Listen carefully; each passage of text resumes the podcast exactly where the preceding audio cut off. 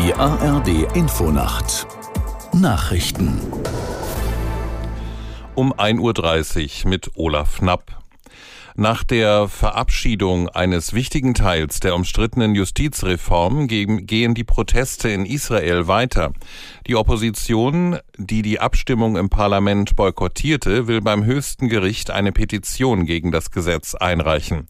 Jan-Christoph Kitzler in Tel Aviv zur Reaktion der Demonstranten auf die Entscheidung der Knesset. Ich habe vorhin wahrgenommen, als die Entscheidung gefallen war, dass es eine Mischung ist aus Resignation, aber auch aus Wut bei denen, die auf der Straße sind.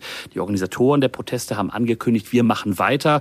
Auch die Reservistinnen und Reservisten, die ganz wichtig waren in diesem Protest, die haben angekündigt, wir machen weiter.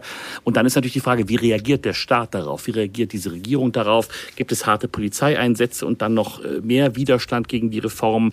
Jetzt ist erstmal dieser Teil beschlossen. Im Herbst wird das Ganze wieder sicherlich hochkommen, wenn andere Teile dieser Justizreform dann ins Plenum kommen, ins Parlament.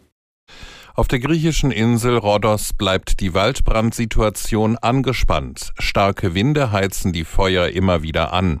Wie das griechische Fernsehen berichtet, nähert sich eine von drei großen Brandfronten mehreren Ortschaften im Südosten der Insel. In den vergangenen Tagen sind nach offiziellen Angaben mehr als 4000 Menschen aus Rhodos ausgeflogen worden. Am Flughafen warten immer noch viele Urlauberinnen und Urlauber darauf, nach Hause fliegen zu können.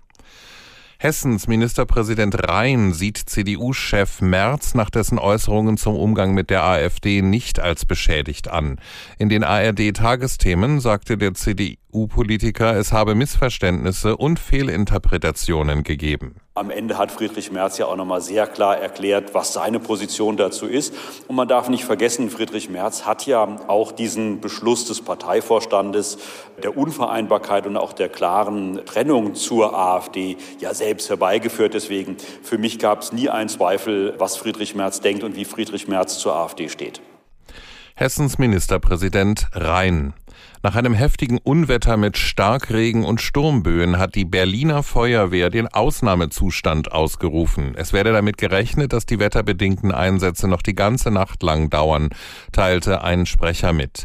Alle freiwilligen Feuerwehren der Hauptstadt wurden in den Dienst gerufen. Wegen umgeknickter Bäume ist auch der S-Bahn-Verkehr in Berlin beeinträchtigt. Das Wetter in Deutschland. Nachts wechselnd bewölkt, einzelne Schauer, örtlich Gewitter, im Westen und im Osten teils länger trocken.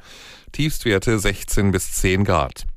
Am Tage im Süden Schauer und Gewitter, nach Norden hin zeitweise heiter, maximal 17 bis 24 Grad.